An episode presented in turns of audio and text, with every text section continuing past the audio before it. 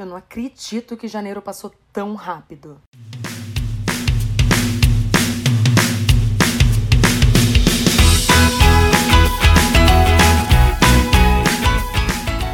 Oi, gente! Bem-vindos a mais um episódio do K-Popercast. Dessa vez eu tive que mexer em todo o meu planejamento, porque eu percebi que segunda que vem preciso falar de um tema específico, sem spoilers, e esse episódio de hoje acabou sendo adiantado. Com 2019, eu decidi que ao final de todos os meses eu vou fazer um episódio resumindo os pontos principais que aconteceram no mundo do K-pop durante o mês.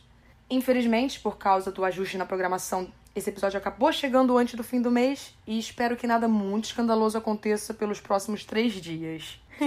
Tô rindo de nervoso. Por que, eu decidi fazer esse episódio? Às vezes a gente deixa escapar algo, vai viajar, fica longe da internet, se esconde atrás de uma pedra e fica perdido sem saber o que tá rolando. Então essa compilação é bom para dar uma ajudada. E vamos lá.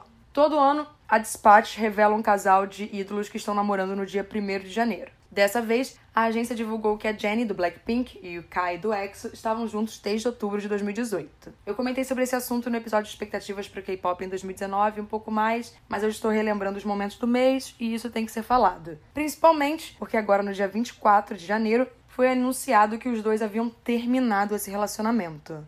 Alguns simples comentários. Galera que fala que o relacionamento foi falso não deve conhecer o mundo do K-pop e relacionamento direito por lá na Coreia. Não é nem um pouco vantajoso revelar que os ídolos estão namorando. Isso não é relacionamento publicitário forjado para vender filmes ou roupas ou CDs. Isso não pega bem lá. Então não tem sentido para isso ter sido inventado. Eu acho muito chato quando vocês fazem essas desculpas, gente. Não faz isso, não é legal. Outra coisa, sobre o porquê do término. Eu duvido que um dia saberemos a verdade, mas podem ter duas razões.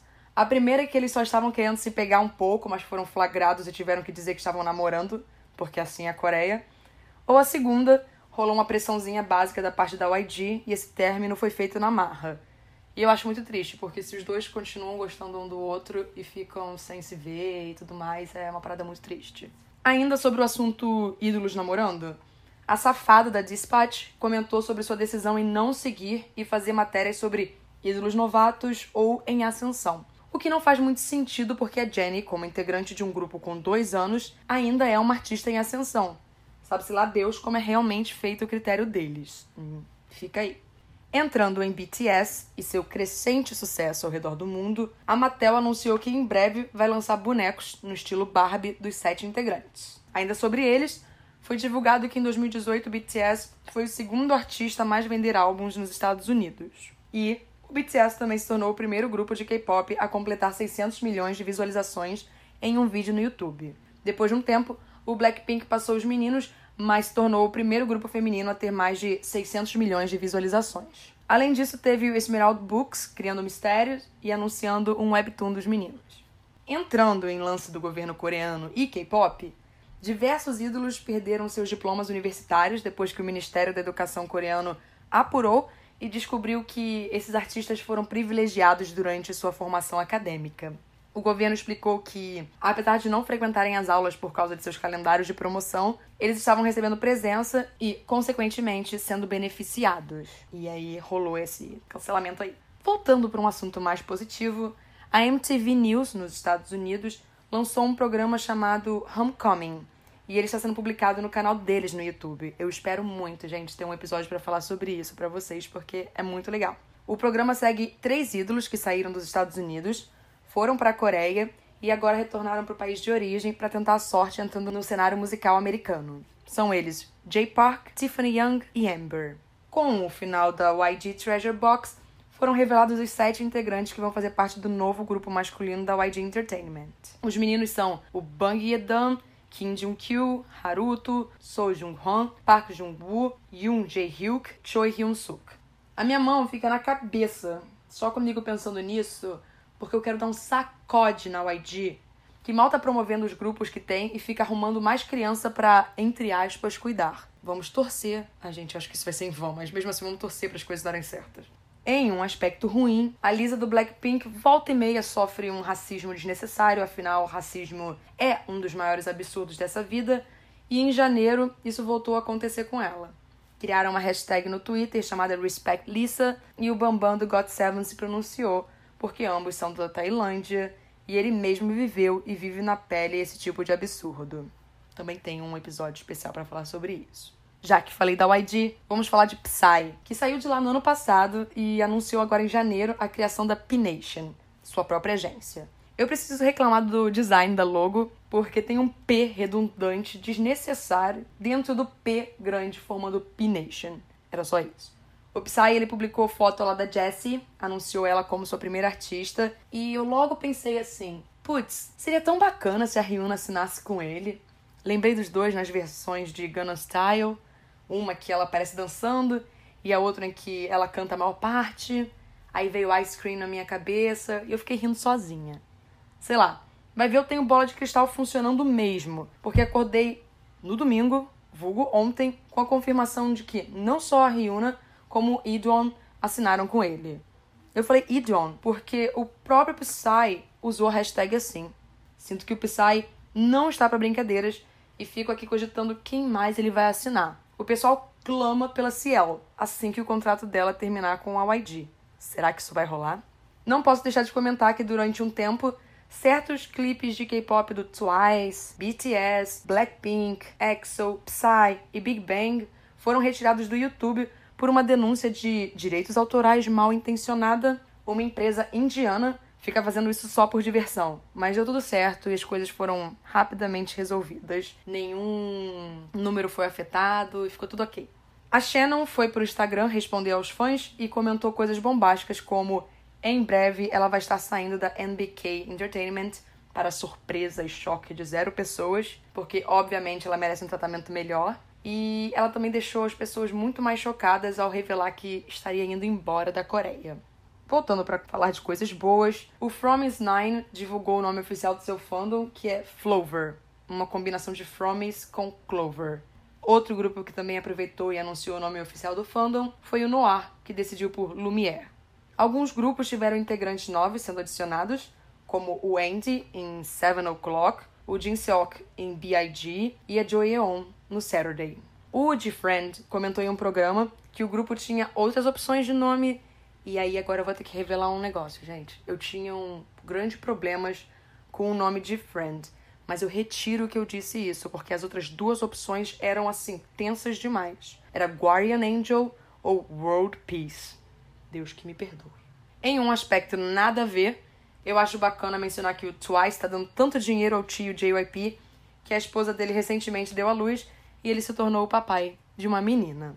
Uma coisa positiva que mudou na vida militar coreana é que a restrição de uso do celular no exército foi abolida e todo mundo agora pode ser feliz atualizando as redes sociais. Como vocês bem sabem, estamos em 2019 e o uso das redes sociais não está sendo bem feito. E eu espero que isso não dê ruim e eles voltem com a regra antiga.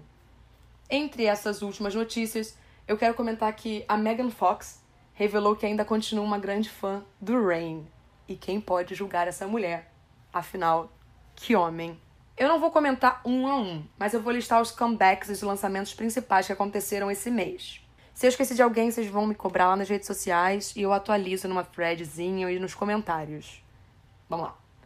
Chungha com Gotta Go, In Fact com Designer, Icon com I'm OK, A-Pink com Eun Eun, KNK com Lonely Night, Luna com Even So, Code Kunst com Ali High com XY, WJSN com Lala Love, Grayish com Candy, G-Friend com Sunrise, 80s com Say My Name, Nature com Dream About You, Favorite com Louca, Dreamcatcher com Over the Sky, Jungkook com Hikikomori, Seventeen com Home, Astro com All Night, Hyomin com Um Um. É isso, gente. A música se chama realmente Um Um Um.